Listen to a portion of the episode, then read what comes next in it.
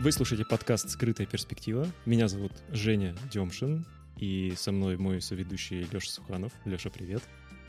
Привет.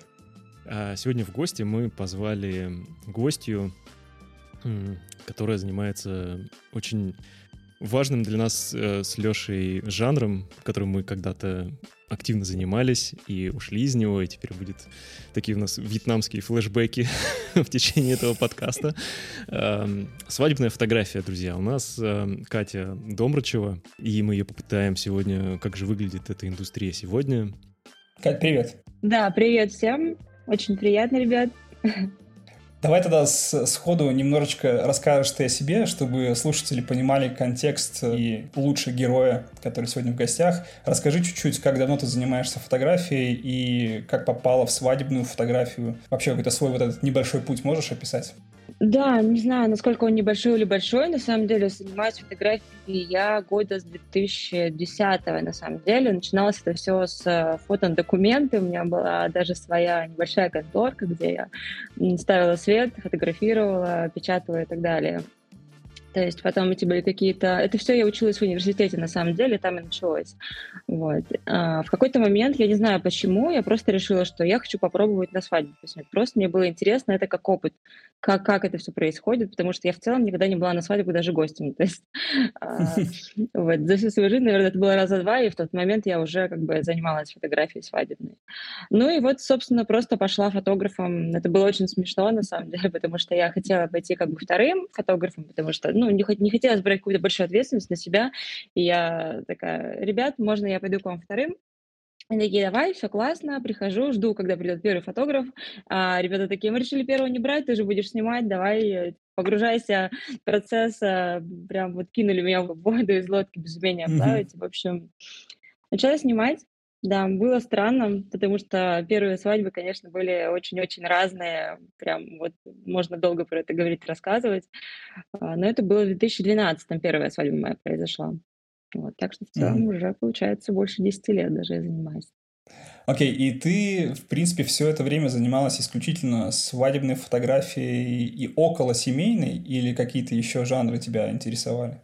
Ну, на самом деле, я какой только фотографией не занималась, потому что мне было интересно все, то есть как фуд-фотография, которая сейчас вообще не касается моей сферы, но мне было тогда тоже это интересно в какой-то момент. Я снимала для нескольких ресторанов в своем городе семейные мероприятия, я даже снимала школы когда-то, ну, то есть я попробовала все и, наверное, выбрала то, что мне ближе и интереснее всего. Сейчас я остановилась именно на свадебных э, какие-то именно мероприятия, мероприятия, ивенты, может быть, даже в какой-то степени интереснее бывают, чем свадьбы. Ну, не то чтобы интереснее, это просто другое, и просто по-другому развивает меня как фотографа.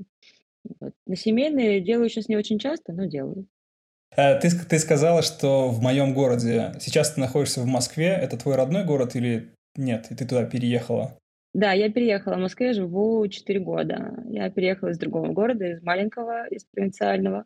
Вот, то есть начинала заниматься фотографией именно там. Вот. Что за город? А, город Хишкарла, может быть, вы такой знаете. Конечно. Вот, да. И в Москву тебя, по сути, привела свадебная фотография. То есть ты уже переехала, будучи, ну, там, состоявшимся свадебным фотографом с каким-то уровнем узнаваемости. Ну, в своем городе, да, но в Москве я тогда не снимала еще вообще в тот момент, когда я переехала со всеми вещами. То есть до этого я не снимала ни одной свадьбы в Москве, просто переехала. А я хотел спросить, э, вот ты помнишь свои первые впечатления после вот съемки первой свадьбы и и как бы в дополнение к этому вопросу, а почему ты, собственно, в этом жанре осталась? Что тебя так привлекло? Ну, в чем как бы вот эта вот ценность, что ли? Ну, сложно описывать мои впечатления о первой свадьбе, потому что, я говорю, свадьбы были очень разные, очень разного уровня вот тогда, когда я начинала снимать. А, то есть я бралась практически за все, чтобы какой-то опыт вообще наработать и чтобы понимать вообще, что происходит в свадебной фотографии, потому что э, там нужно, ну, там есть свои особенности, есть свои особенности дня, особенности съемки, общения с людьми и так далее. Впечатления первой свадебной съемки, наверное, были просто такие оглушительные разные, но там не был какой-то полный день, это была там трехчасовая съемка, просто прогулка и ЗАГС. То есть я сначала такая, так, что с этим делать, так, как, как с кем общаться, В общем, было страшно немного, потому что вот стоит передо мной 50 человек около ЗАГСа, и все от меня что-то ждут. Вот. А я в тот момент еще боялась очень вообще общаться с людьми, ну, как-то контактировать. Естественно, это все нарабатывалось за годы работы на свадьбах, потому что, ну, как бы ты управляешь, ты помогаешь, ты подталкиваешь, ты помогаешь людям, ну, фотографировать, вообще что-то делать в течение дня, они же не знают. И раньше, когда я работала не в Москве, там в целом у нас не было никогда свадебных организаторов, и очень часто ты как фотограф выполнял обязанности организатора, можно так сказать, и помогал вообще всей свадьбе. На самом деле такой вопрос мне, наверное, задавали каждую свадьбу какие-то гости, вот с которыми ты, ну, так или иначе общаешься, и почему я выбрала именно, я остановилась на свадьбе, наверное, потому что это те эмоции, которые хочется испытывать. Ты каждый раз приходишь на праздник, люди счастливы, люди максимально приподняты в этот момент. Ты мало того, что от них заряжаешься, ты заряжаешь их, ты, ну, как бы, не знаю, а, условно говоря, ты можешь сделать комплимент невесте, а, радуешь ее этим, она радуется в ответ, ты заряжаешься. И вот так обмен энергией происходит, и вот это мне очень нравилось. То есть, ну, как бы и до сих пор нравится уже сколько лет, это меня прям поддерживает, на самом деле, на плаву, вот именно вот этот позитив и это счастье, которое ты снимаешь. Ну, может быть, звучит банально, но именно это меня тогда и зацепило. И не отпускает до сих пор. И не отпускает до сих пор. Да, я просто помню, что я, когда пришел на первую свадьбу, я подумал, блин, я тоже подумал про эти эмоции, что все на позитиве, все красивые, все хотят фотографироваться, что ну, в наших широтах крайне редко.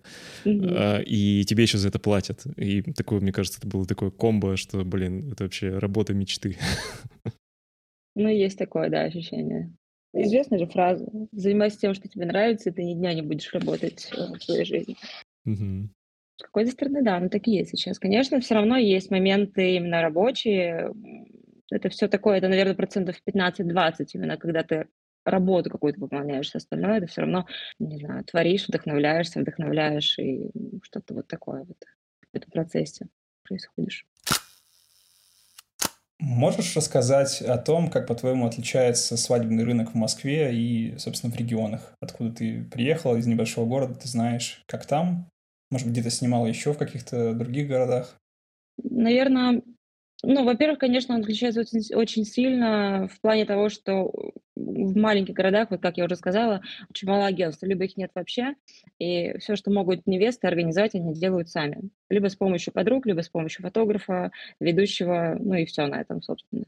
Вот, то есть Мало насмотренности. Все, что видят невесты в регионах, в целом это вот все, что вокруг них происходит. Никто не смотрит э, практически, ну мало кто смотрит московские, например, какие-то подборки или какие-то тренды, э, покупают какие-то, вот, не знаю, вот топ-15, да, они очень много рассказывают про тренды, и на самом деле очень круто, но в регионах об этом никто не знает, и, а может быть было бы полезно, потому что до сих пор, вот я сейчас слежу за какими-то ребятами, с кем мы раньше работали в Вишкороле, и в целом не особо там сдвинулся рынок, наверное, в плане не знаю, чего-то модного или стильного, что ли. Вот как бы, ну, мы просто с своей точки зрения обычно смотришь и такой, ой, какое классное платье у невесты. А в Москве с этим проще. В Москве смелее люди чуть-чуть, чем в регионах. Вот это касается многого на самом деле, и образов, и вообще концепции свадьбы, вот, и всего-всего, и, ну, как бы как э, ведущие ведут на свадьбах, это тоже очень сильно отличается. Вот, то есть немножко, ну, большой город, конечно, идет впереди. То есть можно сказать, что работа в Москве получается ну, в какой-то степени проще. За пару подготовили пространство, подготовили какие-то идеи и сетап будущей свадьбы-съемки. Тебе не нужно заморачиваться на это, у тебя сразу более красивая картинка, и все легче получается. По факту, переезжая в более конкурентную среду, в Москву, вот, вроде бы должно быть тяжелее, но сами свадьбы, сам процесс упрощается. Так? Тяжелее, на самом деле тяжелее, да, но процесс э, упрощается, и ты больше насматриваешь себе, ты быстрее развиваешься, ты быстрее растешь. То есть, э, глядя на возможности и используя их, ты быстрее растешь, чем в маленьком городе. Вот. Но у тебя намного выше конкуренция, конечно. То есть тут э, все зависит от того, насколько ты усердно работаешь. Э, я просто хотел спросить, вот э, какой ну, Ешкарала, это же, ну, там сколько, 200, наверное, да, тысяч, примерно такой? Да, да, около того. Я не знаю сейчас точно, если честно, 200 чем-то 300 максимум. Да, ага. Э, ну, я просто сейчас еще третий город сюда подключу, Пермь, из которого мы, мы с Лешей, mm. и у нас mm-hmm. вот, например, тоже как раз, э, ну вот я начала свадьбы в 2008 и только начинали появляться свадебные агентства, и, ну, сейчас, насколько я понимаю, рынок вообще устроен вот конкретно в Перми так, что, в принципе, э, если свадьба там с бюджетом, ну, каким-то более-менее приличным, то это только через агентство. И, в принципе, э, как бы рынок держит именно агентство. Клиенты напрямую фотографа не ищут. Вот как в твоей практике сейчас это устроено? Тебя находят конкретные заказчики или твой заказчик — это всегда агентство? Ну, наверное, 90% это агентство, но есть и конкретные заказчики, но, как правило, это какие-то небольшие истории свадебные. А, например, ну, там, ну, вообще сложно. Сейчас невесты в целом понимают, что сложно самой организовать свадьбу. Да и не то чтобы сложно, это и незачем, если это можно делегировать и людям, которые этим занимаются профессионально. Вот, поэтому если какая-то небольшая история в плане, не знаю, семейного ужина, ЗАГСа и прогулки или сборов, там, не знаю, от трех до там, семи часов, вот, иногда, да, в целом даже часто у меня бывает и пары напрямую, и на самом деле это тоже классно ничего там страшного не вижу в этом. Но с агентствами работать, конечно, очень удобно, потому что я просто знаю, я прошла весь этот путь и знаю, чем занимается агентство, и классно, что, ну, как бы, они могут делать свою работу, я могу делать свою, не отвлекаясь там на организацию чего-то, вот как раньше. Вот в этом, конечно, огромный плюс. А ты чувствуешь разницу вот в, в, ну, в клиентах? То есть, ну, не знаю, нет такого, что, например, клиенты, которые нашли тебя сами, они, ну, как-то, mm. не знаю, там, внимательнее относятся. Да, бо, ну, боль, да, более... Э, более как бы ценят твой труд, что ли, да, чем, чем те, которые через агентство. А, я могу сказать, что мы можем ближе немножко контактировать с парой, да, которая сама меня нашла, и то есть чем с парой, которая через агентство. Но опять же, это не всегда так, иногда по-разному бывает. Иногда э, пара пришла от агентства, но мы максимально контактируем, выбираем вместе платье, там что-то еще. То есть по-разному бывает. Не скажу, что прям какая-то такая существенная разница чувствуется. Ну, а вот, э, окей, а за 8 лет э, как, как ты видишь вообще, как, это, как эта индустрия изменилась, как этот рынок, э, вот какие такие важные точки, что ли, какие-то вехи mm. ты бы отметила? Появление агентств — это, я согласен, такая важная история. Что, что еще? Ну вот это, не знаю, я думала над этим вопросом, на самом деле, такой не совсем простой, может быть, даже слишком обширный, не знаю. Давай, давай обсудим. Давай. Например, эм, когда я только начинал, была такая супер мода на э, такую излишнюю, что ли, гламурную фотографию с супер постановками. То есть обязательно должно было быть выделено время на э, длительную фотосессию в каких-то специальных местах. Я, например, еще снимал с каким-то дополнительным светом, который я привозил с собой. И потом все как-то стало смещаться в сторону естественности, какой-то натуральности э, и в плане обработки в том числе. Вот какие-то такие изменения, что, что бы ты еще отметила? Ну, я тут согласна абсолютно, да. Раньше я сама, то есть, акцентировала на том, что давайте прям выделим время, выберем несколько локаций, пять локаций было у нас, мы ездили, фотографировали с каждой локации, и на это уходило там до четырех часов. Естественно, за это время уставала дико пара, и ты сам. Вот сейчас ты стремишься и объясняешь ребятам, что хочется показать именно, как прошел день, а не превращать день в фотосессию, да. То есть вот в этом плане изменения произошли. В плане стиля, наверное, ну как бы, причем вот это вот было, сначала была классика, в моде, да. Потом у нас пошел репортаж. Прям вот был век репортажа какой-то такой несколько лет. А, сейчас снова репортаж такой дикий уходит, и снова мы видим классику. Может быть, какую-то по-новому интерпретированную, более а, жизненную, более такую. То есть классически снятая свадьба без каких-то там вот это вот из-под стула, знаешь, как раньше это было. Да, через бокальчик. Кто, да. кто интереснее снимет под, под стулом и перевернутые гости и так далее. Сейчас такого не делается, хотя одно время, я помню, тоже делала такие кадры, и даже за ними ко мне приходили некоторые невесты говорили, вот я прям хочу так же, я где-то в углу там тени была, и мне прям нравится. Вот сейчас такого уже нет, ну, как бы, и клиент уже на это не смотрит, и ты уже такое не делаешь сам. А как бы ты вот свой стиль сама описала сейчас? Вот, вот как ты его характеризуешь? Если это не репортаж и не постановка, то, то что это? Ну, я, у меня нет какого-то конкретного слова для описания своего стиля, наверное, я не знаю, хорошо это или плохо, просто я мне хочется уместить многое в свою съемку, то есть я хочу сделать какие-то кадры, которые понадобятся, понравятся потом родителям, например. Какие родители кадры оценивают? Когда пара смотрит в камеру, когда что-то более ровное, спокойное. То есть я делаю такие кадры, я делаю кадры репортажные, я делаю кадры прям что-то прям вообще теневое. То есть мне хочется уместить многое, чтобы это было интересно смотреть.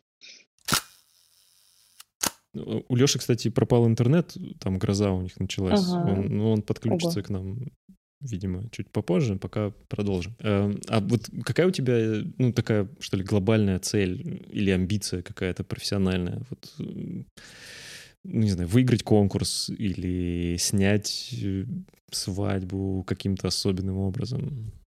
Ну, опять же, ну вот как знаешь, из истории, когда тебя спрашивают, вот какие у тебя цели по жизни? Какие цели ты ставишь? Э, как ты видишь себя через 10 лет?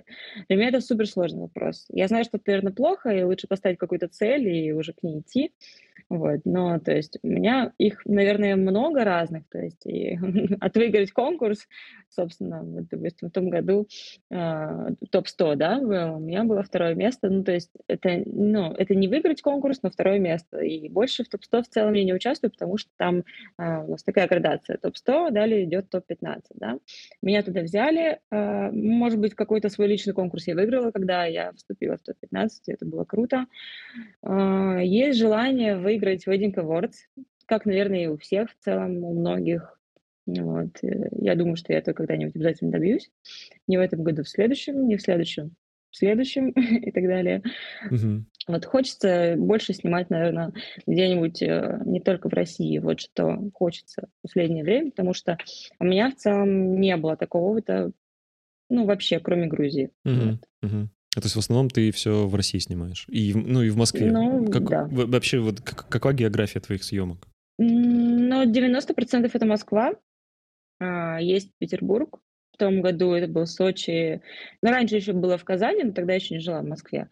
Вот, и в целом, наверное, все. Пока. Ну, я еще в Челябинске была пару раз, а, пару лет назад. Вот, тоже интересный опыт. Челябинск тоже не очень большой город. Слушай, а вот э, скажи, пожалуйста, ты чувствуешь, э, ну, не знаю, какую-то замыленность, что ли, когда ты работаешь в одном и том же месте? Ну, ну вот, не знаю, в Москве, наверное, это ну, сложно. Я поняла, о чем ты, да. Всегда, mm-hmm. всегда какие-то разные площадки. Но когда ты, да, оказываешься в одном и том же месте, сложно же избежать самоповторов. Ну вот, например, я с этим очень столкнулась не в Москве еще, когда жила, то есть когда уже там сколько-то, 6 лет работала или там 5 в своем городе, а там по факту очень мало мест для съемок, вот, и то есть, не знаю, по пальцам сосчитать одной руки, где можно провести съемку. И я прям столкнулась в какой-то момент с этой штукой и понимала, что делаю одно и то же в одной локации. Прям вот просто под копирку. Вот. И как-то у меня сильно переросло в какую-то небольшую депрессию, и потом я поняла, что а, самый класс показать это пространство, не знаю, с другой точки, чтобы никто не понял, что это снято именно здесь. Ну вот как-то вот этот навык начала немножко нарабатывать, и развивать, а потом переехал в Москву. Тут столько всего, естественно, по сравнению с небольшим городом, очень много разных вариантов, но пока я не чувствую того, что вот что-то замыливается, и стараюсь включить обратно вот ту самую лампочку, которая в той же самой локации постарается снять э, по-другому. А есть какие-то, есть какие-то лайфхаки? Что за лампочка секретная такая? Да, ну это просто внутреннее что-то, то есть лайф, лайфхака нет, э, в целом, да, вот даже если люди разные, локации получается по-другому. То есть это зависит от людей очень часто. Ну и просто ищешь новые ракурсы, новый свет, э, ходишь и просто ищешь. Вот, смотришь, следишь за людьми, э, ловишь их в других местах. Ну, вот просто, угу. просто больше внимательности. Слушай, а вот мне, мне кажется, да, давай про качество свадебного фотографа поговорим. Что ты считаешь вот таким ва- самым важным в профессии свадебного фотографа? Какое качество? Самого важного, наверное, нет, просто есть ряд, которые, допустим, я ценю, да. Ну да, да, перечисли, вот, что ты считаешь.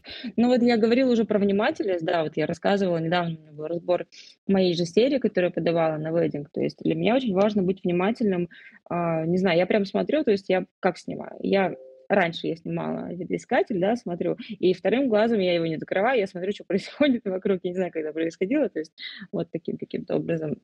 Да, я тоже так Просто снимаю. смотришь так везде, ну, очень важно прям вот следить, что ли, я не знаю. Но это тоже с опытом приходит. Нельзя вот так раз взять и пойти с первого раза, у тебя получится следить за всеми гостями. Тут бежит ребенок, там, не знаю, плачет, обнимается мама и так далее. Но это просто именно с опытом. Но это важно, и этим ты ловишь самые интересные моменты, которые потом даже пара может быть просто в шоке, что они вообще были, а они их не видели. Как бы это такой, именно вот с точки зрения съемки важный момент. Вот. С точки зрения фотографа, как, э, не знаю, взаимодействие с людьми, очень, очень я люблю эту тему, очень интересно с людьми взаимодействовать на свадьбе, вообще на съемках. Ты сразу, как правило, сейчас уже распознаешь, например, плюс-минус, а, кому, как лучше подойти, с чем, э, как заговорить, и что предложить, э, как похвалить и так далее, комплимент сделать. Вот это круто, и всегда чувствую, что это работает. Вот Слушай, такой тоже немножко психологический момент. Да, это, это, мне кажется, даже, может быть, даже более важный, чем наблюдательность, хотя, не знаю. Но, но это смысл... техническая сторона наблюдательности, а это более такое уже да. Немножко другое. Это просто не сравнить эти моменты. Ну, тебе нужно очень... Самое, самое это главное, что, что тебе нужно быстро установить э, с людьми какие-то... Да. растопить этот лед, да, вот, вот, вот, и сразу же стать таким своим, своим парнем в этой тусовке, да, чтобы все тебя воспринимали как, как, как гостя, по большому счету, да, потому что ты с ними там на равном участвуешь. Ну да, но как гости обычно не воспринимают, обычно это происходит э, скорее как какого-то друга или помощника, который тебе подскажет, что сделать, например. Ну не знаю, то есть есть и лайфхаки здесь тоже очень много, вот, ну которыми часто пользуюсь. Например? Ну, например, всегда же 90% случаев невеста говорит, мой жених не любит фотографировать. Ну, это, это понятно, даже чаще, чем 90%. А, и ты приходишь такой, да, да, я это все уже слышал, я знаю, не переживайте. Вот, просто, у, видимо, у женихов, ну, даже вообще, ну, у многих людей есть стереотип фотографа. Ну, все разные бывают, я прекрасно понимаю. Бывают и неадекватные, вот, ну, то есть, и, может быть, это какой-то дядька с фотоаппаратом у них в, в голове, знаешь, такой должен быть. Вот, и когда ты приходишь к жениху, он такой, типа, не настроен сниматься, он уже просто против тебя настроен за, заранее. А ты начинаешь с ним болтать, шутить, э, говоришь ему, что у него там классный костюм, а он у него классный. А, он не хочет одевать эм, вот эту вот, знаешь, бутоньерку да. с огромной розой, ты такой, да не надо ее надевать, она некрасивая, правда, ну, то есть, допустим, она тебе не нужна. И он такой, да, это то, что я хотел. Ну, то есть, такие моменты ты вроде мягко так подталкиваешь его к тому, чего он сам хочет, и он уже к тебе больше расположен, и понимает, что ты ничего сверх от него не потребуешь. Вот. Скажи, а ты галстук умеешь завязывать? Нет, галстук я не умею. Не умеешь завязывать. А я научился специально завязывать галстуки, когда снимал свадьбу, потому что я столкнулся с тем, что там часто бывает паника. А, есть галстук, а кто его завяжет? Да, это бывает постоянно. Я научил, хотя сам... Ну, я предпочитаю поснимать репортаж, как это с этим возятся друзья жениха, это забавно. Э, ну да. Сейчас, на самом деле, так редко бывают галстуки на свадьбах. Почему-то, не знаю. Ну, наверное, даже хорошо, потому что м, женихи не любят галстуки, как правило. Это такое в какие-то рамки загоняющая вещь. И либо это бабочка, либо это вообще ничего. Вот, и это даже круто. Ну, именно с, со стилистической да, точки зрения. Да. Ну, да, я тоже думаю, что галстук — это больше какой-то деловой такой костюм. Но бабочку тоже нужно уметь завязывать. А, ну, если она такая на резинке, то не надо, да? Если она такая, как правило, да, ну, как бы есть э, которую завязывают, но э, женихи, которые убирают такие бабочки, да, они умеют их завязывать. Да. Ни разу еще не было такого, чтобы жених такой, вот у меня бабочка, ее нужно вязать, да. я не умею. Всегда они такие, у меня бабочка, которую нужно завязывать, сейчас я ее завяжу красиво. То есть они прям кайфуют от этого момента, и это уже такой классно, да. это приятно. Да, мне кажется, вот это тоже такой важный момент в плане одежды, что люди как-то стали в целом привыкли, что ли, наряжаться и в повседневной жизни, и им вот на свадьбах это тоже нравится. Мне кажется, вот это сейчас тоже то, что изменилось с, с течением времени, что сейчас, ну, там, подбор гардероба такая тоже часть. Но это еще по большей части в Москве такая история, на самом деле. Потому что недавно разговаривали с ребятами из Питера, и вот они говорят, в Москве как-то принято, ты идешь в ресторан даже просто вечером, не знаю, с подругами или а, там, со своим любимым, и ты наряжаешься. Но не то, что прям как вот в театр, а, но все равно приводишься в порядок, хочется выглядеть красиво. А в Питере, говорят, такого особо нет. На самом деле я удивилась, но вот мне как-то вот так рассказали, что просто все приходят, ну, в чем в обычной одежде, в джинсах, футболках, вот, и как-то нет э, религии наряжаться, хотя вот я удивлена, не знаю, может быть, кто-то со мной поспорит, но вот мне просто интересно, я сама не видела, и mm-hmm. мне сложно судить. Вот. Да, ну интересно. и поэтому еще и здесь все так любят какие-то аксессуары подбирать, э, выглядеть хорошо. Не знаю. Вот у меня такое мнение сложилось, когда мне рассказали про Петербург. Ну ладно, э, а что ты думаешь про тренды на будущее? Вот что, что ты ждешь в этом сезоне? Какой он будет? Что будет модно? Вообще в целом в индустрии и фотографии. Ну, можно просто взять методичку и перечислять тренды. Но всегда модно будет, будет снимать настоящие чувства. Вот что я точно могу сказать в этом сезоне или в следующем, или в любом другом. Глядя на то, какие сейчас свадьбы происходят, э, очень много небольших историй, очень много людей пишут, что решили переехать или большую свадьбу решили немножко перенести на другие времена, и давайте сейчас сделаем что-то коротенькое, семейное. Вот, это тоже тебя подталкивает на более теплые, живые, домашние какие-то кадры. Но бывают и большие, конечно, свадьбы там на 100 человек и прям по полному дню. Там скорее не знаю, там ты хочешь поймать все, например. От чего ты больше кайфуешь? От работы на большой свадьбе или на таких камерных историях? Ну, тоже сложно сказать, потому что и, и в том, и в том моменте я кайфую, но по-разному. Вот. В камерных свадьбах круто, что все тебе как друзья и как семья, и в конце, когда ты уходишь от свадьбы, ты вот это сидит 15 э, человек или там 20, а, ты с ними работал, ты им помогал, они чуть ли не обнимаются с тобой на прощание, говорят спасибо большое за помощь. Ну, то есть ты вот с ними общаешься, у тебя с ними совсем другой контакт. А, на какой-то более на какой-то большой свадьбе там происходит все иначе, и ты кайфуешь просто от масштаба, от процесса, от взаимодействия с командой, например. Вот. То есть тут идет немножко на другой упор, и это тоже круто. Где больше, не могу сказать, потому что это по-разному. И то, и то интересно. Угу.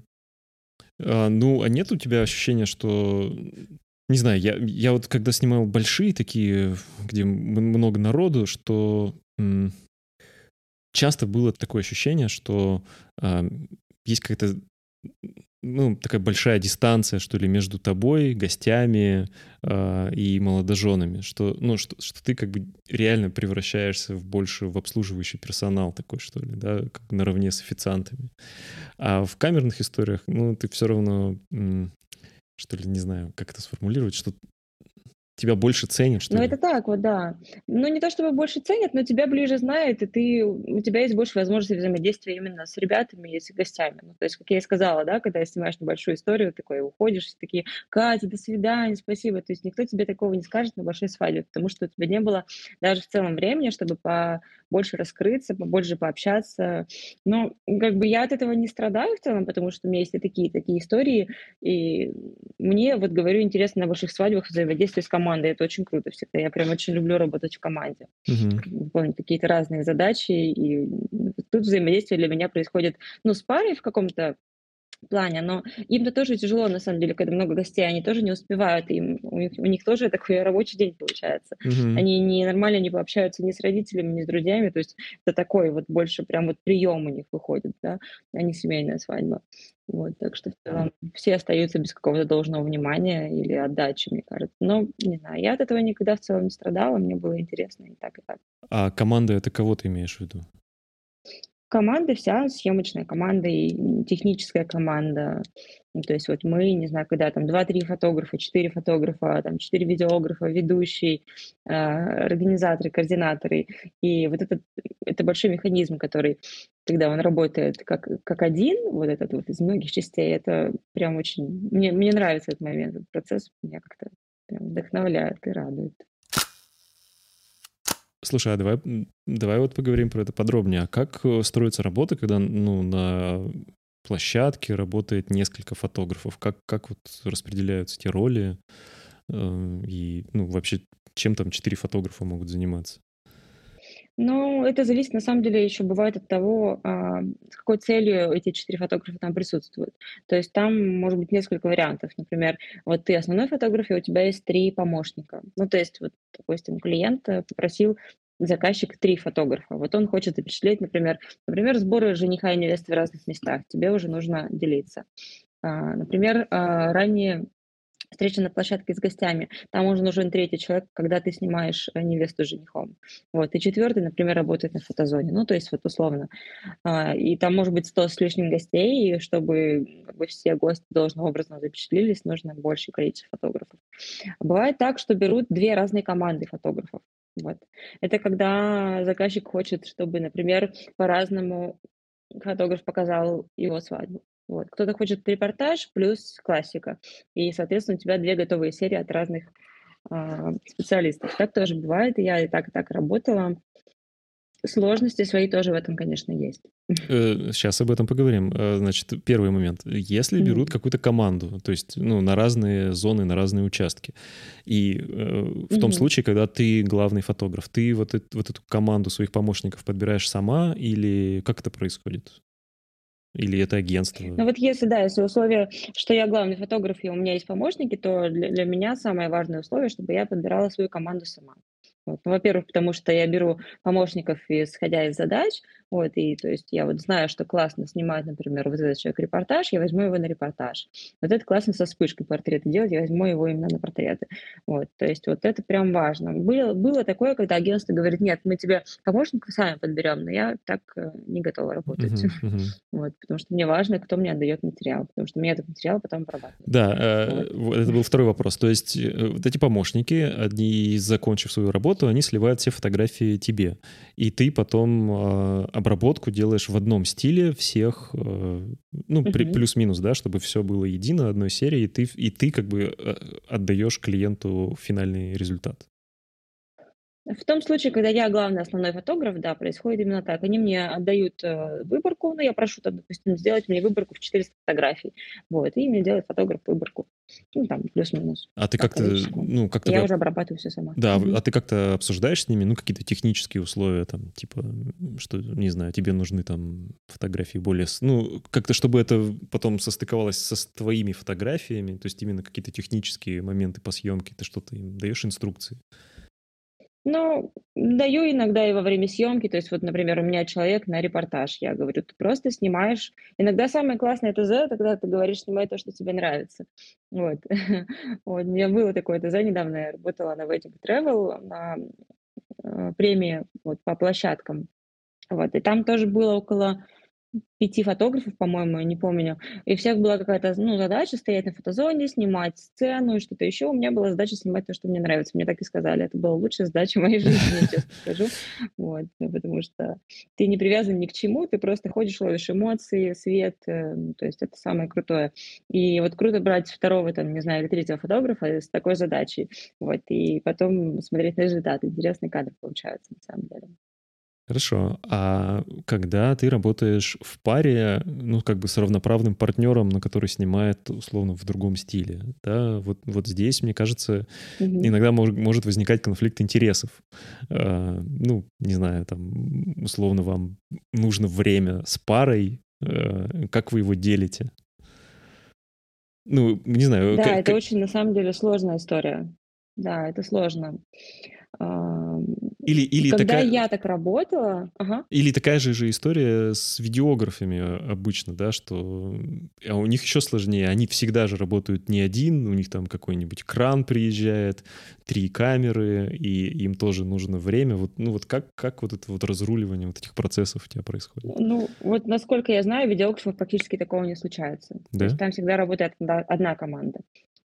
Не, не, Прям не, я не слышала, что было две команды. Я имею в виду, что как бы конфликт интересов между тобой и командой видеографов, или тобой и там mm, вторым поняла, партнером. Поняла. Э, ну, конфликт интересов между мной и видеографом практически никогда не случается. Вот. Не знаю, мы максимально, наверное, уже сработаны со всеми, даже если с кем-то первый раз работаем, вот эти вот первые полчаса ты понимаешь, как работает человек, подстраиваешься, он под тебя. Ну, люди в целом все адекватные, и ты э, как-то вот находишь общий язык, и все случается хорошо. Ну, почти всегда. Вот. Может, сказать, даже всегда, не знаю. Я не припомню прям каких-то таких ситуаций очень сильно конфликтных. Может быть, один раз это было несколько лет назад. Но почему-то там человек просто не шел на контакт. Вот и все. А по поводу работы параллельной команды, это очень сложно на самом деле.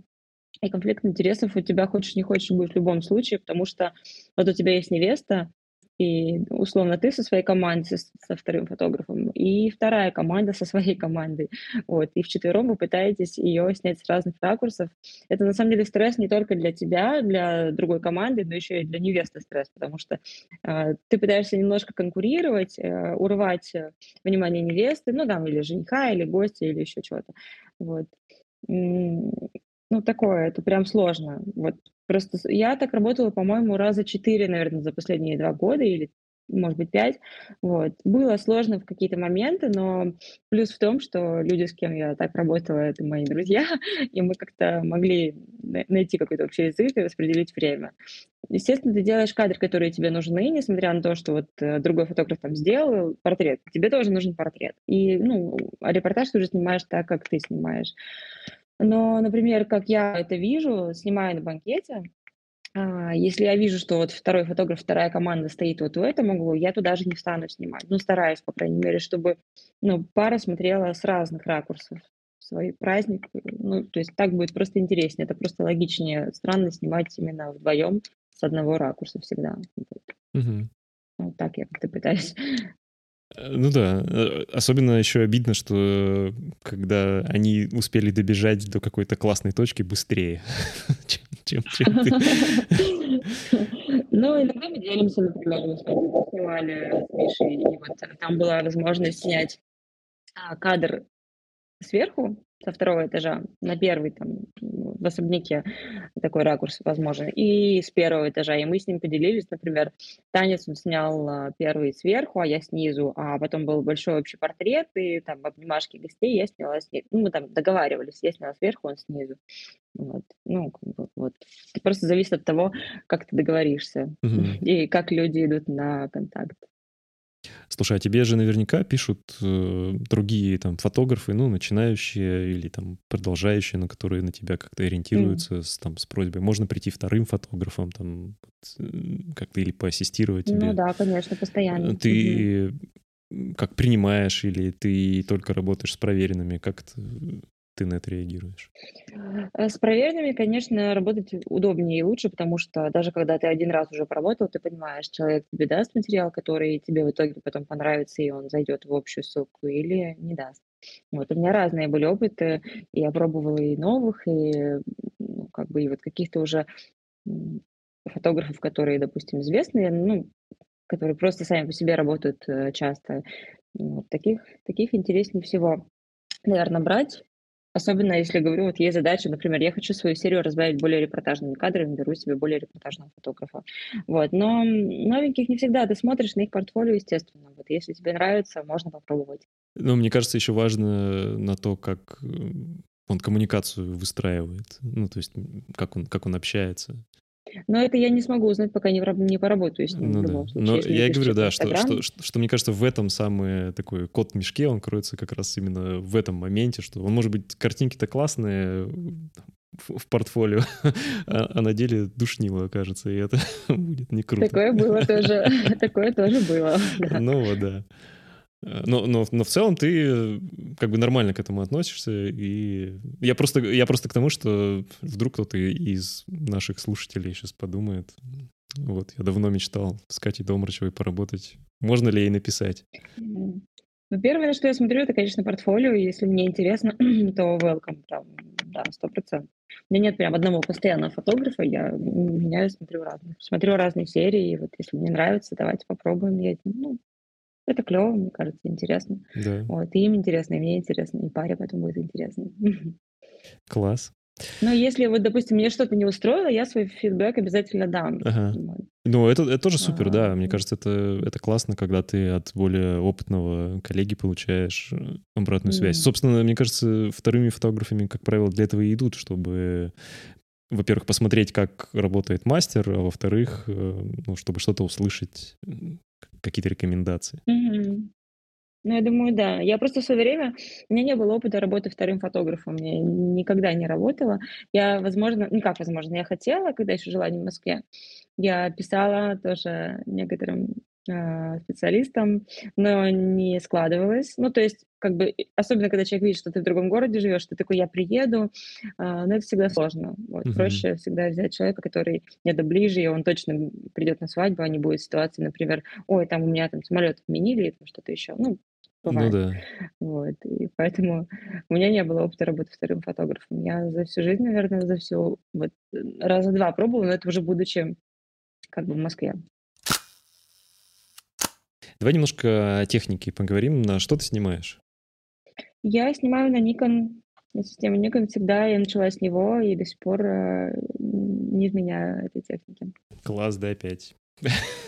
Да, ты тоже? Да, я тоже на Nikon. Что у тебя сейчас э, за камера?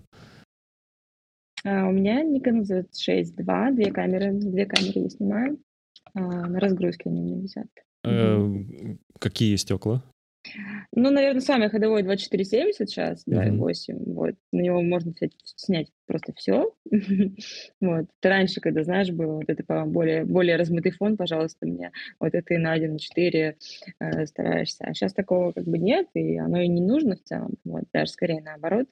Вот. Но у меня есть э, 85, у меня есть 50, 35, у меня есть 40 новое стекло, оно совсем простенькое, но... Э, Это который маленький моменты... такой, э, блинчик такой у них, да, вышел? Да, он ага. небольшой, да, да, да, то есть там 2.04, угу. 40 2.0. Да. Вот. Но, как правило, это 2470, прям вот самый-самый такой используемый объектив. А, то есть он у тебя всегда висит на одной камере?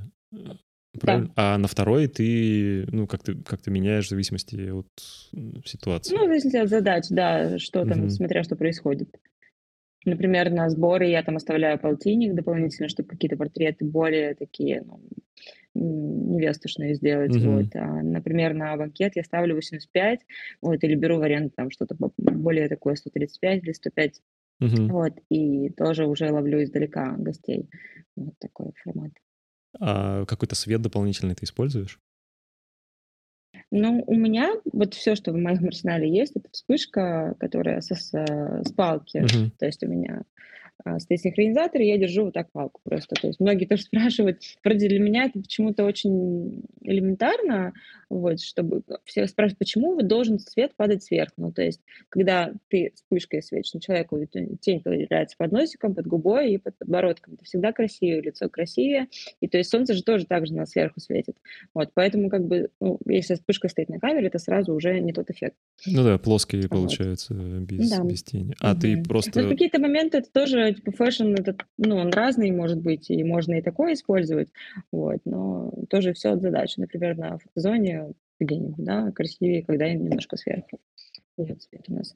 А, если мне нужно что-то более мягкое, я беру в аренду обычно. Uh-huh. Вот. Но это уже не на свадебные истории, это куда-то на, на какую-нибудь съемку. Например, я иногда я работаю для отелей, снимаю там, не знаю, персонал, генеральных менеджеров, там что-то еще, и там я уже беру в аренду немножко другие цветовые решения. Так, хорошо. А почему ты выбрала, ну, там, не знаю, Z6? Что тебе в этой камере понравилось? Почему там не Z7? Я снимала до этого вообще на Nikon, на зеркалку, D750 у меня было. Э, на самом деле элементарно, почему я выбрала Z6, потому что там есть разъем для стандартной а, э, карты памяти. Не вот этот XQD. Да, а, ага. А, SD-шки, SD-шки, да. Ага, да, да, ага. Да, вот, Z7, по-моему, там нет этого разъема. Э, во второй, во второй, во второй версии Z7 тоже появился SD, а у тебя до этого да? был 750 или 850? 750, а, 750 был до этого. Да, ага. А две камеры это, ну, как-то обязательно? У тебя вторая камера вообще для того, чтобы не менять оптику или для того, для того чтобы быть резервной? Ну, Ну да, ну то есть она выполняет две функции. Во-первых, чтобы не менять, во-вторых, резервная камера всегда нужна. Я один раз Мгм. столкнулась прям на самом деле. Это был интересный момент. Так, ну-ка расскажи. Я снимала, кстати, вот когда про историю я сказала, что нигде не снимала, я снимала в Греции две свадьбы, так что было, было. Вот. И была история, когда идет э, выездная церемония на закате, пара обменивается кольцами. А у меня тогда была зеркальная камера, и там случается такая штука, как э, поломка затвора. Да. Вот. И он в момент просто ломается. Вот, э, вот кольца надеваются, у меня ломается затвор. Вот, у меня с собой была вторая камера, которая стояла у Видика на общем плане на всякий случай, потому что у него не было второй камеры. Вот, э, пришлось отбирать у него свою камеру обратно и продолжать снимать на свою вторую. То есть тут как бы резервная камера в 100% нужна. У меня прям, я столкнулась с этой ситуацией, когда без нее я бы просто без рук осталась. Мгм. Ну да, согласен, да. А, Ну да, я согласен, что вот в таких э, съемках это супер важно. И я когда еще снимал, когда я только начинал, не было вообще камер с двумя слотами карт памяти, и у меня как-то случилась Мгм. история, что у меня флешка сдохла. То есть я прям снимаю, у меня в процессе съемки там эррор, и, все, я просто не знаю, Мгм, что... А это прошло полдня, как бы уже до, до, по-моему, регистрации. То есть да, мы отсняли сбор и прогулку, и как бы вот Мгм. приехали на регистрацию, и у меня вот эта вот фигня. И я так и не смог восстановить, вот, и мы с этой парой переснимали как бы эту часть, ну, просто договорились, что мы Мгм, заново как бы переснимем. Вот. Ну, Тоже такая история была. Поэтому с тех пор я тоже стал параноить и вообще таким стандартом для себя... Списать сразу две флешки. Да, да, что, что, блин, вторая флешка просто must-have такой истории. Ну, потому что если ты снимаешь какой-то другой жанр, не знаю, там, ну, портреты ты поснимал в студии, ну, даже если что-то случилось, ну, ты сделай Ну просто да. вторую съемку, а ты свадебные, Конечно, это... да. Это всегда можно повторить, а свадьба Да. это немножко уже другое. Да, в свадьбе, конечно, это супер важно. Это как это как бэки, тебе нужно обязательно копировать, э, не знаю, ну, в два, в три места, чтобы материал весь сохранялся. Вот. Да, а, рас- давай вот поговорим про это тоже. Как, как у тебя устроен вообще процесс? Ты приходишь, э, ты скидываешь сразу же в этот же Я день? скидываю на жесткий диск Так, в этот же день, да, обязательно, потому что, ну, было такое, ты такой, «А, ну, сегодня уже поздно, завтра, вот, и в этом забываешь, и потом, ну, не забываешь, как бы такой, а, завтра нет съемки, ладно, послезавтра, и, в общем, такой, потом копируешь, но это иногда бывает такой, сейчас надо ехать на съемку, а я не скопировал прошлую. да. И такое, было такое давно. Вот, и сразу после съемки копируешь а, на жесткий диск, на жесткий диск еще один, и еще в Яндексе я копирую. То есть у меня, а, кроме основного жесткого диска, еще два места, где я храню Мгм. фотографии. Ну и плюс потом я сразу делаю их, ну, как тут сейчас дальше, наверное, расскажу, может быть, про легкое делегирование просто как раз, потому что я сразу отдаю на отбор, обрабатываю я сама, но отбирать отдаю человеку, которому научила отбирать. И то есть у меня плюс Ага. еще хранятся в Яндексе также ну, уменьшенные JPEG, то есть каждой съемки на всякий случай всегда.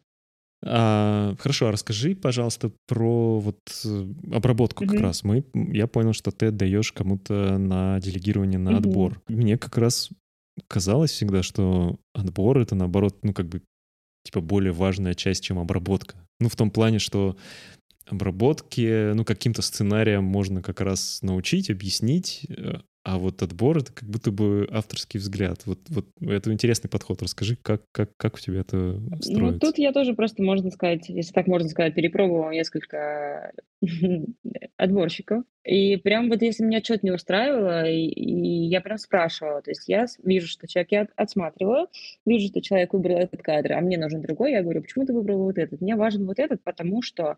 И то есть мы прям вот прорабатывали этот момент, работали, работали, но получалось так, что я после отборщика проходилась и делала переотбор, двойную работу. Мгм. Понимаю, что там условно 100 кадров из тех, которые выбрал, мне не нужны, и еще там 150 я добавлю.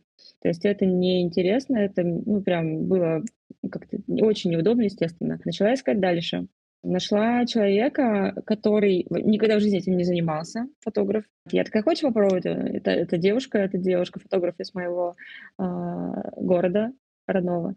Ага, И она такая, родного, ага. давай, давай, научи просто как это делать. И я просто ей записала условно, вот небольшая съемка, я отобрала с комментариями, почему, как. Ну, конечно, тоже были огрехи, там какие-то странные фотографии, выборки или наоборот, каких не хватало.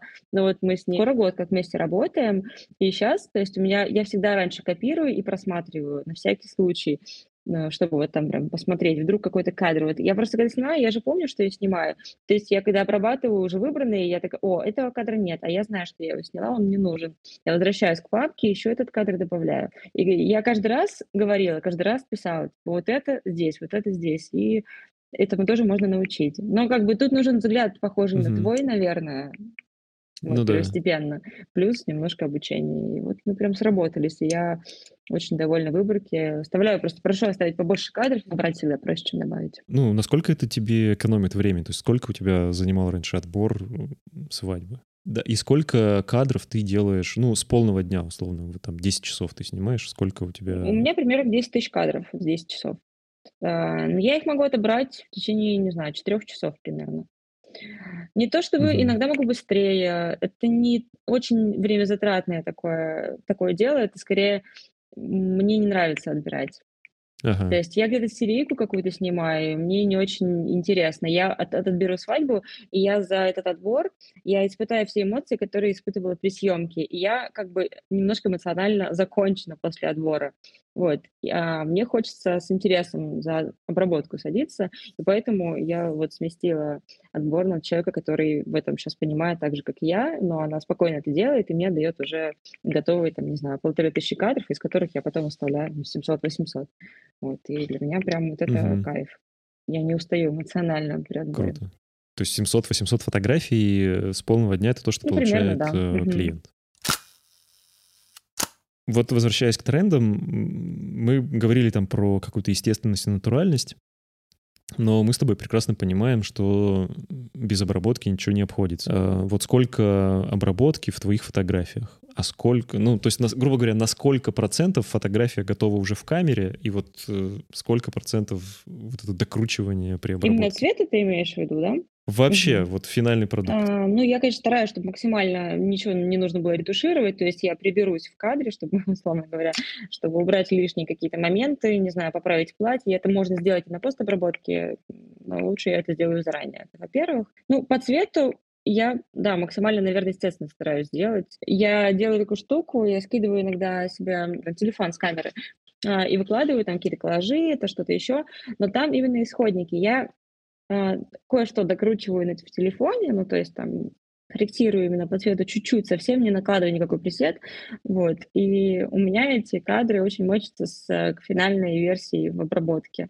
Это всегда какой-то мой пресет, это всегда доделывание, конечно, но чтобы это смотрелось целостно и красиво, и более глубокие тени какие-то, не знаю, ну, то есть, конечно, всегда обработка есть сто процентов насколько я понял, что ты стараешься закончить фотографию именно в процессе съемки, а на обработке, то есть у тебя это в большей степени только, ну, там, корректировка, не знаю, там, по цвету mm-hmm. что-то немножко подвинуть и там по контрасту. Mm-hmm. Правильно ну, да. А, а Photoshop ты вообще используешь? Использую. Для чего? Ну, в Photoshop я пользуюсь в целом пластикой в основном только. Пластикой. Да, ага, есть ага, такие моменты, хорошо, когда да. она необходима. Вот. Ну, не, без угу. какого-то, конечно, фанатизма, без перебарщивания, но иногда есть моменты, когда, а, ну, сам понимаешь, хороший кадр, но кто-то посмеялся, да. и вот это появилось. Вот. Да, иногда... да. Или там где-то Или руку рука прижали, лишняя там, вышла, ну, да, да, которой да. в целом нет, но вот она прижала, и она появилась. Вот. Да. Э, когда я вижу такие кадры, э, ну, у кого-то другого, например, я прям такая, ну, блин, ну, это же можно было поправить, ну, немножко, типа, это же небольшое усилие, просто чуть-чуть поправить, и все. И, то есть ты бы уже не отвлекался, а просто смотрел на кадр. Ну, может быть, по-другому кто-то выглядит, видит вот это. Для меня, как бы, когда я смотрю на кадр, угу. смотрю в общем, а потом уже меня отвлекают какие-то моменты, которые можно было одним движением поправить. Я стараюсь поправить именно. Ты используешь Lightroom? То есть не да, Capture да. One, а Lightroom угу. и Photoshop. Lightroom, да. Ага. А скажи, э, ты какие-то нейросети, плагины, какие-то вот эти, ты используешь что-то? Нет, ни разу. Нет, ни разу не использовал. Я знаю, что ребята Retouch for Me используют в фотошопе. Да, Но я да. пробовала, поигралась немножко. Эта штука, Так. она убирает помимо всех недостатков кожи еще и все родинки. И это очень странно.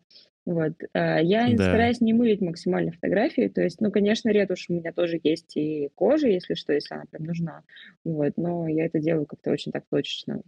Иногда прям в Мгм, Lightroom. Мы, кстати, записывали подкаст с создателями этих плагинов Retouch for Мгм. Me, и тоже был вопрос про родинки, и Олег, разработчик, он сказал, что они вот как раз, ну это было в начале года, размечали новую нейросеть, чтобы научить отличать ее родинки от каких-то дефектов. Он говорит, да, это, это, это, говорит, большая проблема, мы с этим знаем, боремся. Я просто знаю фотографов, которые всю свадьбу могут пропустить через for Me.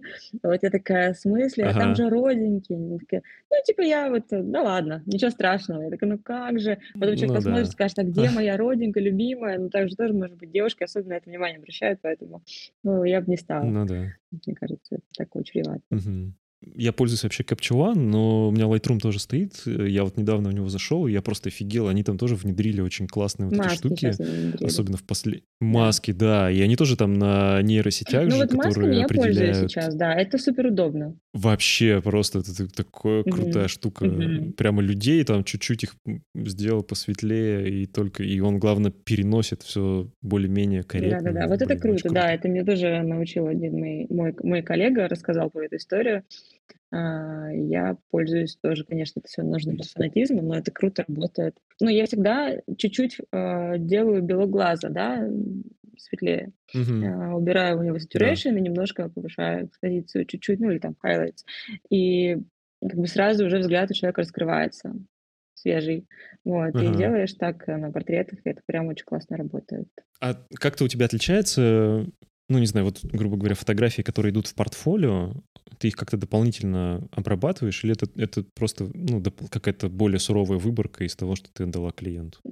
Но по Никак не отличаются. Это выборка просто лично моя, какая, которая нравится мне. Вот, и то есть, которая, допустим, Мгм, ярко мгм. покажет, вот, например, выборка там 40 фотографий, да, это да. Я могу сказать, что отличается, например, свадебная серия, которую подаю на конкурс немножечко. Ну, как отличается? Там скорее, вот я отдала клиенту 800 фотографий. А, Есть какие-то фотографии, которые, например, где-то там в углу, не знаю, часть колонки видна, то есть я не буду ретушировать абсолютно все фотографии, такие, такие моменты никто не смотрит. А вот когда ты подаешь эту серию на конкурс и выбираешь какую-то вот такую фотографию, где там часть колонки, эту колонку ты уберешь. Вот. Но это конкурс, это немножко Мгм, другое. мгм. Вот. Да. То есть там должно быть все прям вот Понял. идеально. Конкурсная, конкурсная работа должна показать тебя как и технически классного специалиста, как и ты должен видеть хорошо, и цвет твой должен быть красивый, и, в общем, все. А в портфолио только то, что я отдаю своим клиентам, вот, просто выборка. Как ты выбираешь, ну, не знаю, какую свадьбу отправить на конкурс? То есть вот такое ощущение про эти все конкурсы, что это фотографы как бы меряются между Ну, собой. всё правильно, так и есть, да, условно говоря. Э, И да, но, но эм, то, грубо говоря, там есть какие-то, что ли, шаблоны, да, э, и- исходя из которых жюри выбирают лучшего, да, то есть, мне кажется, есть там как- какая-то комбинация чего-то, вот свадьба должна быть такой, э, там примерно в таком ключе быть снята, и вот так вот обработаны, и вот эта комбо приведет тебя к победе. Как, как мне кажется, есть какой-то простой рецепт. Ну, в смысле, как, как это жюри оценивает? Или я ошибаюсь? Если был такой простой рецепт, э, было бы очень просто победить на самом деле. Это же все очень субъективно. Даже 100 членов жюри, это все равно будет субъективная оценка. Ну, каждому нравится немножко свой цвет, каждому нравится немножко свой формат э, свадьбы. Ка- Кому-то не нравится это платье невесты, и он уже немножко не так, возможно, будет смотреть э, при своей оценке. Ну, в общем, не знаю, вот лично для меня, например, а, я не знаю, правильно это или нет, но для меня было важно, когда я подавала свадьбу, а, чтобы ну, вот все сложилось в этой свадьбе. Вот был матч полный всего. Ну, то есть я, конечно, сейчас разложу свадьбу как просто, я не знаю, какое-то животное по костям, мясу, мышцам и так далее, но как бы, ну, но это так, потому что это конкурс. Там должна быть красивая пара. Или очень стильная пара. Или красивая и стильная пара одновременно, это еще лучше. Там должны быть красивые, стильные гости. Угу. Это, это как в картинке должно быть красиво смотреться. Это должна быть э, классная вечеринка с хорошим декором. Ну, в целом не обязательно прям дорогой, это не, не, не нужно какой-то большой бюджет. Э, а, может быть, бюджет на свет нужен, потому что свет очень важен на банкете, и он прям помогает mm-hmm. показать атмосферу. Потому что если его нет, либо он очень плохой, а, от этого зависит картинка. Вот, как ты не крути. И плюс, ну, многие просто подают, наверное, свадьбы, которые вот они такие, ну, такая классная пара была, вот такая, такие недушевные, и вот я вот подам эту свадьбу, вот здорово. Но жюри, когда смотрят, они же не знают э, бэкграунд, они оценивают вот технически. Ну, да, наверное, приятная пара, но такой плохой свет на них, хоть они и там целуются, но надо было по-другому снять. Ну, то есть тут надо показать со всех сторон, как ты умеешь работать. И с людьми, и с цветом, и с техникой, и со светом, и вообще со всем. Слушай, а паре, не знаю, как, ну, вот серия твоя побеждает на конкурсе. Mm. Реакция пары, как они отреагировали? Ну, у меня... Или для них это в целом было не очень ну, важно? Ну, нет, конечно. Ну, то есть, во-первых, моя серия пока еще нигде не побеждала, прям, ну, какие-то, ну, там, не знаю, шорт-листы, ну, вы, нет, я имею в виду, вы, да? Да, ну, да, конечно, да. они прям радуются, они, о, как здорово, так приятно, там, наши фотографии, ну, то есть это всегда очень позитивно. Ты, во-первых, спрашиваешь у пары, естественно, можно ли подать вашу свадьбу на конкурс, вот такой-то конкурс, и вот, ну, как правило, все только за, им даже интересно, они следят, такие, о, там, что, как, ну, то есть uh-huh. они не расстроились, если они не победили, они же понимают, что это не из-за них, то есть ну, да, взрослые да. люди. То есть тут не, не вина пары, тут э, вина больше фотографа, конечно, который что-то там где-то не смог, на мой взгляд. А скажи, вот ты сказала сейчас такую штуку про свет на банкете. Mm-hmm. А ты как-то участвуешь, ну вот в вопросе там вот этого постановки этого освещения? Ну, на самом деле не хотелось бы, потому что в целом я вообще не разбираюсь в свете именно в банкетном. Это не моя задача, это задача э, световика, который работает на банкете. Я считаю, что каждый должен, должен свою задачу знать, как ее выполнять. Вот. Но если, а часто такое бывает, что ты приходишь, тебя спрашивают, какой ты хочешь цвет сегодня на банкете, ты такой, ну давай попробуем тебе судовик показывает, какие схемы он может сделать, э, как он может. Ты что-то подсказываешь. Например, здесь я хочу, иногда подхожу и прошу только красный на танцах, например, или только синий. Мне иногда такое нравится, потому что, знаешь, там мажента, зеленый, а, розовый, здесь еще да. какой-то. Это ужас полный получается. Вот. Но некоторые цветовики думают, что это красиво, и они прям лупят всевозможные схемы, которые у них там есть. Вот. Блин, э, на самом деле вот это очень большое изменение, которое произошло э, с тех пор, когда я снимал свадьбы, потому что в, в мои времена было так, что не было никакого световика, был диджей, который привозил с собой цветные лампочки. Да, и он просто врубал их и, и там на первой танцевальной паузе, и потом не отключал. Ну, то есть, типа, что я буду их там, вырубать? Там, а там гости поздравляют, да, все это мигает.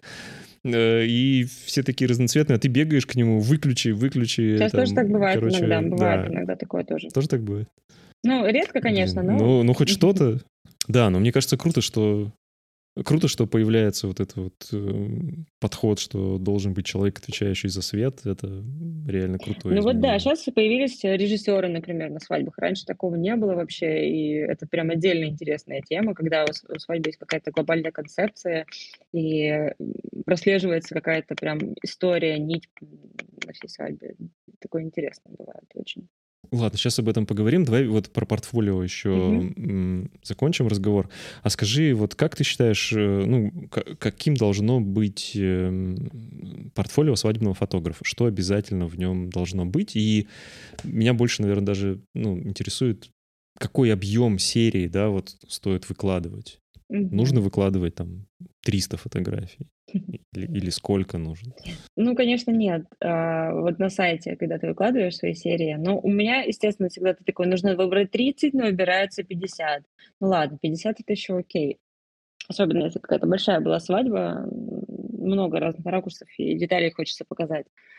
Ну, я думаю, что вот 10 серий плюс-минус, ну, лучше чуть плюс, и мало плохо, очень много тоже плохо. Старые лучше удалять, например. То есть вот ты снял там три года назад, ты такой классная вот серия, если она тебе до сих пор нравится, она соответствует твоей обработке, твоему видению, окей, оставь, но если вот там свадьбе 4 года, и ты уже ты понимаешь, что сейчас ты очень, очень иначе снимаешь, она тебе нравится, но ты лучше ее удали, потому что клиент, который смотрит, он будет ориентироваться и думать, что ты снимаешь сейчас так.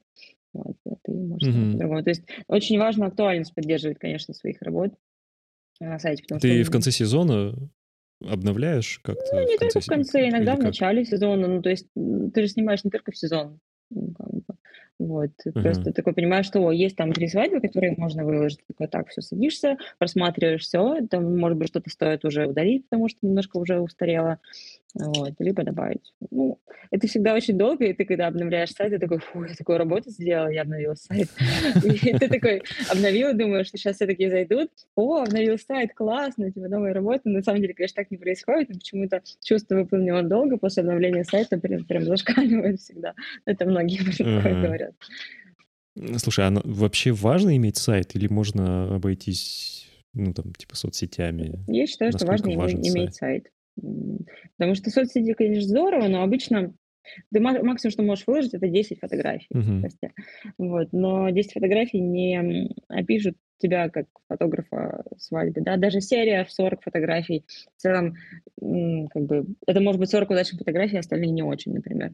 Поэтому очень часто агентства или пары просят просто какие-то полные серии посмотреть. Вот. Ну и ты скидываешь там, допустим, у нас свадьба, ребята говорят, будет где-нибудь за городом. Ты скидываешь там 3-4 серии со свадьбы, со свадьбы за городом, чтобы они имели представление, как это выглядит в полной серии. То есть Э, ты им отправляешь, э, грубо говоря, то, что ты отдала клиентам, да, просто да, ссылку им. Да, я согласовываю с ребятами, могу ли я отправить, и, допустим, ну, один раз согласовала, и потом эту свадьбу я могу уже отправить. Хорошо, сайт, э, понятно. У тебя, насколько я понимаю, твой сайт крутится на платформе Wingba. Угу. Расскажи, пожалуйста, тебя туда позвали, или это был твой самостоятельный выбор? Это был мой полностью самостоятельный выбор. Точнее, ладно, не совсем полностью. Это мой молодой человек, который уже имел сайт на Вигба. Такой, вот есть Вигба, там у них супер удобный формат, давай я сделаю. Мне сделали сайт, научили им пользоваться, научили его настраивать, редактировать, и как бы я всем довольна до сих пор. А в чем, в чем удобство? А у тебя до этого был сайт?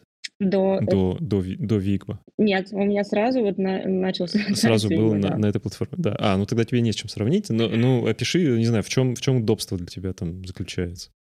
Я, наверное, как девочка не супер технический человек, мне кажется, и как бы несмотря на это, когда есть настройки сайта, там что-то редактирование, для меня все это несложно в их в их конструкторе делать, мне, мне все удобно, и мне все понятно.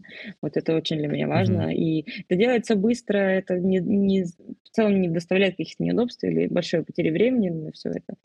Поэтому либо супер в этом плане. Плюс они сейчас сделали галереи, раньше ты отдавал через Яндекс Диск, кто-то еще извращается через Google Диск, фотографию дает. Ну, это перебор, конечно, Google Диск. такой. Или, знаешь, Mail, там, ру, там тоже есть какие-то Какая-то экзотика. Да, это экзотика какая-то. Вот. И галерея это лучше всего сейчас, и они прям, сайт у тебя есть. А, по-моему, даже если нет сайта, можно пользоваться галереями. А, то есть галерея, ты туда, в галерею ты загружаешь, э, получается, э, клиентскую mm-hmm. съемку, да. все 700, ну, вот эти 700-800 фотографий. Mm-hmm. Они mm-hmm. там в полноразмерные туда ты загружаешь или какие-то да. сжат? полноразмерные, ты их туда mm-hmm. загружаешь, и они оттуда могут нажать кнопку и скачать это все. Да, они могут скачать в полном размере или в уменьшенном для интернета, если им это нужно. Ну, как а, правило, уже прикольно. Могут, могут и типа скачать все или там отдельно по да. выборку какую-то сделать. Да. Прикольно. Я на самом деле тоже раньше пользовался такой штукой, только это была западная, угу. не помню, как называлась, короче, это был западный сайт, и там не было на русском ничего. И я сталкивался вообще с глобальной проблемой меня, ну, потому что если еще молодожены знают английский, то их там родители, бабушки, дедушки, да. они его не знают. Да. И там, типа, кнопка download для них вообще ничего не значит, и это постоянно был гемор, что надо им объяснять, где, какую кнопку надо нажать. Вот, но круто, что, что, да, появляются тоже наши такие э, штуки. Скажи, а ну это помогает как-то, как не знаю, как конкурентное преимущество? Ты это продвигаешь, что типа я сдаю через галерею? Ну, сейчас уже, мне кажется, нет в этом смысла, потому что все так сдают. Ну, угу. Это просто красиво, и я сама кайфую от того, как это выглядит внешне. Я иногда заливаю какую-то съемку для себя, например, я хочу что-то там себе выложить, и чтобы выбрать, я заливаю в галерее, отдельной галерейкой, сама просматриваю, смотрю, как там компонуются фотографии. Ну, то есть мне нравится самой.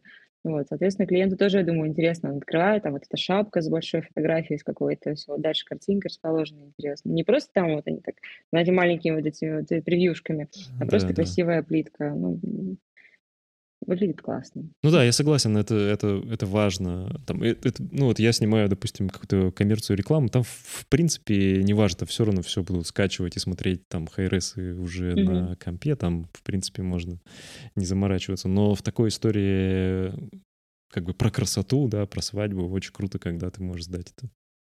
Таком Визуально формате, тоже да. прикольно. Мгм. Я согласна. Н- ну хорошо, а как ты себя продвигаешь вообще? Вот э, мы с тобой вначале выяснили, что сегодня в основном это все агентство. И Мгм. насколько я понимаю, что основное это продвижение в целом должно быть направлено им- именно на выстраивание отношений вот с партнерами, а, а не на поиск э, конечных клиентов вот где-то в соцсетях. Так это? Ну, наверное, так. В Москве, скорее всего, это так. А, Я говорю, не знаю, как пока по переходу куда-нибудь э, в Запад, непонятно, потому Мгм. что я, собственно, там и не Мгм. снимаю. Надо углубляться в этот вопрос. Вот. Но, ну, наверное, никак не продвигаю, не даю никуда рекламу. То есть э, это сарафан. Просто сарафан очень работает у нас на самом деле. И в агентствах, и а, я говорю истории, которые, когда меня люди сами находят. Ну вот я была в топ-100, да, в рейтинге. Очень многие невесты напрямую знают про этот рейтинг, они заходят и, ну, как бы уже там меня находили. Вот. э, Сейчас многие а, находят меня именно в топ-15 на сайте. Это, ну, Мгм. то есть просто люди про это знают. Я Мгм. нигде не даю никакую рекламу.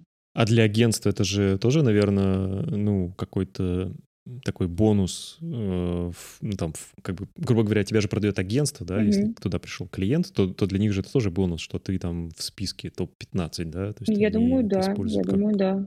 А, а ты как-то работаешь с какими-то конкретными агентствами или тебя постоянно разные? Ну, вообще Приглашают. разные. Нет таких агентств, с какими я бы по какой-то причине не работала, например. Тут э, мгм. Скорее от бюджетов, наверное, зависит, да. То есть у агентств разные бюджеты тоже, свадеб, которые они делают. Кому-то я просто, допустим, сейчас не подхожу уже по бюджету, а, Ага. кому-то и еще не подхожу, может быть. Вот, ну, то есть э, за сколько вот последние три года, да, я работаю с агентствами, с разными ра- поработала. Ну, не со всеми, опять же, но с разными.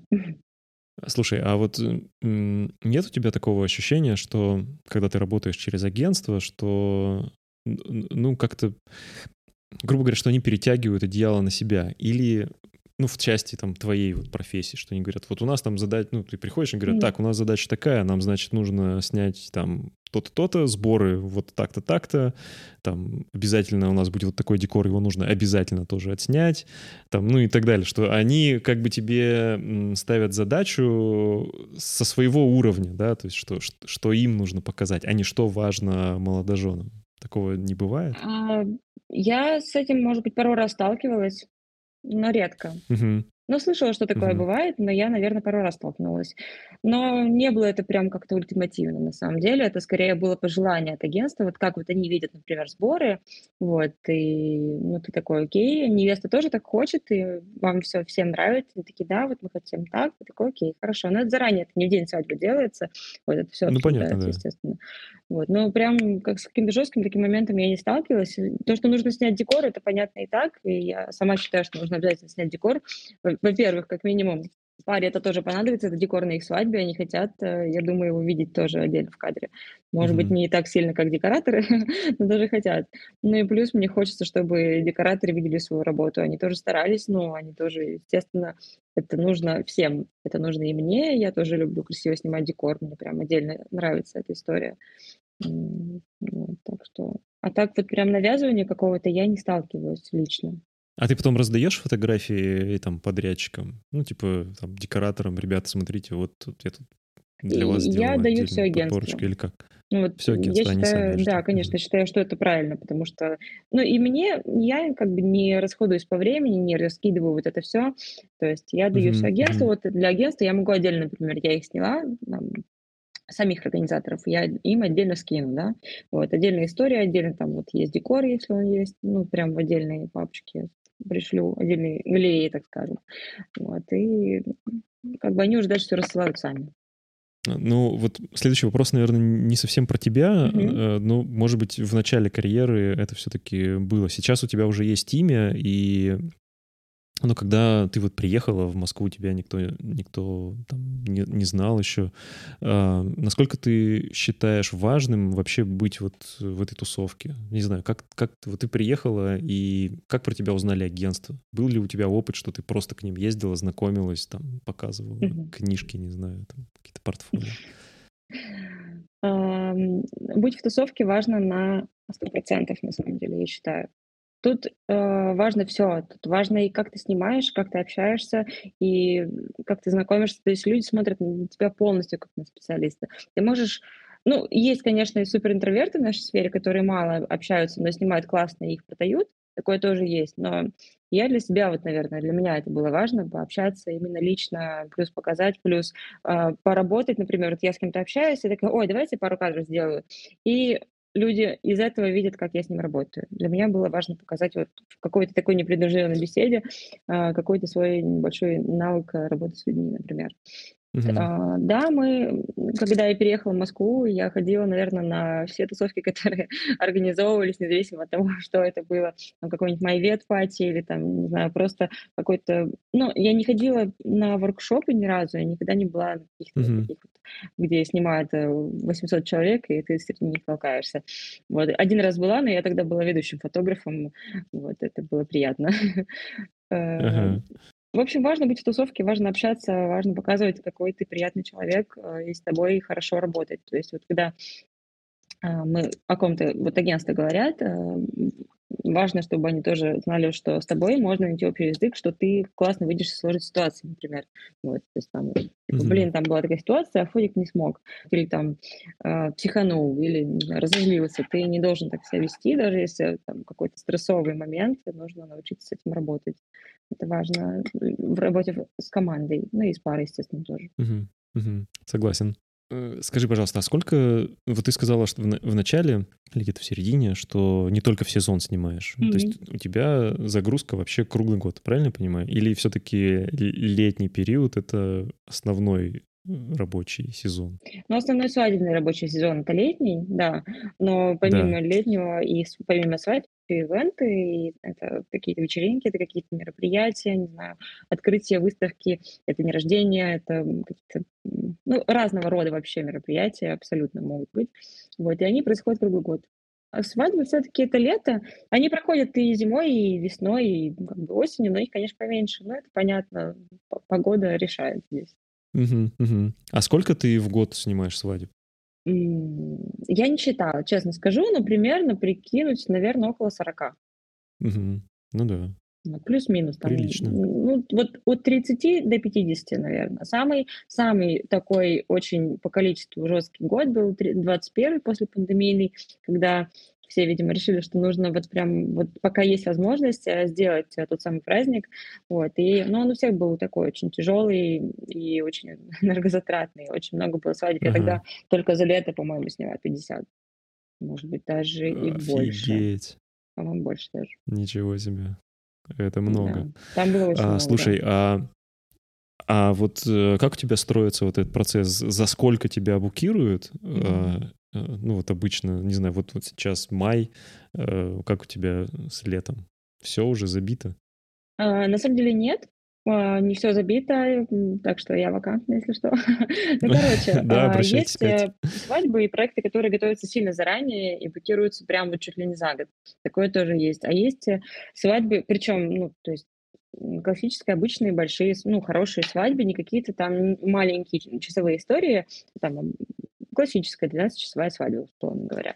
Она может заблокироваться там за три недели, например. Такое тоже бывает сейчас. Uh-huh. Но это тоже, опять же, после пандемийной истории и история прошлого года, когда э, проекты готовятся прям за месяц. Вот, поэтому uh-huh. мы вот с, с того, наверное, даже года ничему сейчас не удивляемся. и такие, типа, ну, свадьба да. может и за неделю прийти. Вот, такое тоже бывает часто сейчас. Да, ничего себе. Хорошо, а вот э, сколько ты берешь на обработку времени? Ну, вообще, я себя, естественно, оставляю побольше. То есть я там 3-4 месяца оставляю в договоре, что у меня будет срок, я отдаю анонс через э, две недельки, Вот, и дальше уже полный срок. Но я обычно быстрее, потому что а, сейчас немножко, тем более я сработалась с, с отборщиком, и на обработку у меня не очень много времени уходит. Я быстро в целом обрабатываю все это. Мне нравится обрабатывать самой, поэтому подаю быстрее. Угу. Но для тебя это, ну, условно говоря, вот процесс обработки тебе, тебе важно, чтобы, грубо говоря, серия, ну, фотографии немножко вылежались, и ты к ним вернулась? Или, наоборот, ты предпочитаешь там побыстрее их э, обработать? А как, от, как от настроения зависит, знаешь, бывает. Ага. Иногда есть такое ощущение, что прям хочется и быстрее сделать. Но это не зависит от съемки, там какая-то, нравится мне она или нет. Это бывает ну, именно да. настрой рабочий какой-то такой. Ты такой раз, сел, сделал. Бывает так, что через неделю. А, иногда очень приятно сесть там ближе уже. Бывает так, что ты не успеваешь. Вот летом ты практически не обрабатываешь, только снимаешь. Обработка уже начинается там с осени. И очень приятно сидеть за какую-нибудь э, июньскую свадьбу, которую ты снимала там три месяца назад, и uh-huh. вспомнить, и пережить какие-то приятные эмоции. Но я вот всегда к этому так отношусь. Я смотрю на фото, которые делаю, и прям, то есть, они там улыбаются, был какой-то приятный момент, я улыбаюсь, то есть у меня настроение, все, вот это вот, вот так прям вот скачет, и как бы я прям эмоционирую очень во время обработки, мне это интересно, нравится. Слушай, а мне просто любопытно, ты по ночам обрабатываешь или ты нормальный человек и я ведешь дневной образ жизни? Да, но просто я знаю, что многие свадебные фотографы, они э, да, садятся там Слушай, раньше, раньше было такое, но я столкнулась с такой историей, что я сижу, например, в ночи что-то обрабатываю, с утра открываю и понимаю, что мне не нравится цвет. Такая, ага. что в смысле переделывать? И вот такое вот у меня прям было, и Сейчас проще, я вечер оставляю на какие-то личные, на отдых, не знаю, на просмотр фильмов, э, просто на общение с любимым человеком или там с друзьями, а днем я сажусь, задвигаю шторки, сейчас они пока открыты, вот, и все, и работаю. Мне днем проще. Ночью я люблю да. спать все-таки. Да, спите ночью, ребята, не надо обрабатывать ночью. Ну, и, слушай, наверное, финально я хотел немножко попытать тебя, конечно, там про ценообразование. Угу. А, вообще, как ты, как ты вот определяешь э, и как часто ты меняешь цену на свои услуги? От чего это зависит? У меня, ну, вообще в прошлом году, наверное, это был такой очень показательный и странный год в плане роста цены за мои услуги, потому что я практически вот за сезон повысила цену в два раза от начала и до конца сезона. Ого. И с чем это было связано? С объемом, с объемом работы? О, не в том году, в позатом году, извини. Как раз это был 21 да. год. А в 21 году это было связано именно с количеством работы. То есть э, я вот набираю какое-то условное количество свадеб за лето, вот, и, ну, то есть, и все. И кто-то дальше отрезает, а в целом я знаю, что я могу, у меня есть силы, энергии и вдохновение, я могу работать больше, и я просто, допустим, повышаю стоимость. Угу. Вот. А, если будет дорого, меня не возьмут, я отдохну в этот день. Если будет ок, то у меня есть стимул классно поработать и, не знаю, заработать себе на новую камеру, там, на новый объектив или, не знаю, на путешествие, которое будет меня вдохновлять в будущем. Ну, в общем, вот. И так получилось, что э, вот поэтому 21 год был очень активный в плане свадеб. Их было очень много, и поэтому я повышала, повышала, и в какой-то момент повысила до, там, до определенной суммы. Вот. Ну и обычно к сезону это, как правило, у всех, наверное, происходит. Э, ближе к сезону чуть повышается стоимость. Скажи, а у тебя вообще твой прайс, он же на сайте у тебя опубликован? Да, да. Да, а, а сколько сейчас стоит у тебя э, полный день? 170, съемок? то есть 17 в час. 170. Ну, 10 часов, угу. 170. Да, да, 10 часов. Ага. А, ну, ну хорошо, в 21-м ты подняла, угу. а в 22-м это как-то... В 22-м подняла, в 23-м подняла чуть-чуть. Ага, то есть у тебя, э, несмотря на то, что в 22-м было поменьше свадеб, ты, ну, ты все равно... Там то уже каждый, каждый год ты, да, ты... да, да. Ну, как бы их поменьше, но стоимость больше, свадеб поменьше, угу. это логично. И да. ты... Ну, например, в том году я Э, успевала гулять летом. я это безумно радовало. Мне кажется, это первое лето, когда я успевала гулять. Ну, то есть обычно лето ассоциируется именно с работой всегда, со съемками, съемками, съемками. И ты просто не, ну, не видишь, вот, э, ну, прям не отдыхаешь. Вот. И я как-то хотела прийти э, к этой середине, когда я могу и видеть жизнь, и отдыхать чуть-чуть, ага. и снимать, и в удовольствие снимать, и не сильно уставать. И, в общем, наверное, вот это тоже является причиной где-то повышения стоимости. Ну а сейчас ты довольна вот этим work-life balance? Да, да, сейчас пока идеально. Ну что, блин, нам есть э, всем к чему стремиться. Классный, классный пример, классный разговор получился. А, не знаю, может быть, ты чего-то хотела сказать? Может быть, у тебя есть какое-нибудь послание для молодых ребят? Меня вот недавно тут а, спросили ребята из 115, о чем ты хочешь рассказать невестам? Есть ли что-то такое? А я в целом я не спикер, я ну, никогда не коуч, у меня нет никаких каких-то своих курсов и так далее. И для меня очень сложно выбрать какую-то тему. Вот. И я каждый день сейчас надумаю над тем, чтобы мне сказать невестам. Теперь у меня новая тема, чтобы мне сказать новому фотографу. Ну, короче, надо не бояться, надо не бояться общаться. И не бояться что-то делать. Вот иногда я сталкиваюсь с тем, что вот прихожу на съемку а, раньше, да, и хочу что-то сделать, но немножко боюсь, стесняюсь и не делаю этого, и потом жалею, что, блин, надо было залезть на эту лестницу и снять сверху, а я этого не сделала, ну, это условно. Ну, в общем, не бойтесь, просто делайте. Что хочется, пусть это не получится, это вы это сделали, и вы не пожалеете все равно в любом случае. Получится в следующий раз. Класс. Да. Точно, не бойтесь, сделайте. Ну что, спасибо тебе большое. К сожалению, Леша так и, видимо, сейчас я ему напишу, узнаю, что там в порядке или все. Ну да, да, надеюсь, хорошо. Что там с погодой? Вот. А, спасибо тебе за разговор. Было очень интересно. Спасибо тебе тоже. А, друзья, э, Обязательно подпишитесь на наш подкаст, поставьте нам 5 звезд, пишите комментарии и там поделитесь с друзьями. Короче, вы сами все знаете. Нам это очень поможет в продвижении нашего подкаста. Спасибо и пока. Да, спасибо большое. Пока.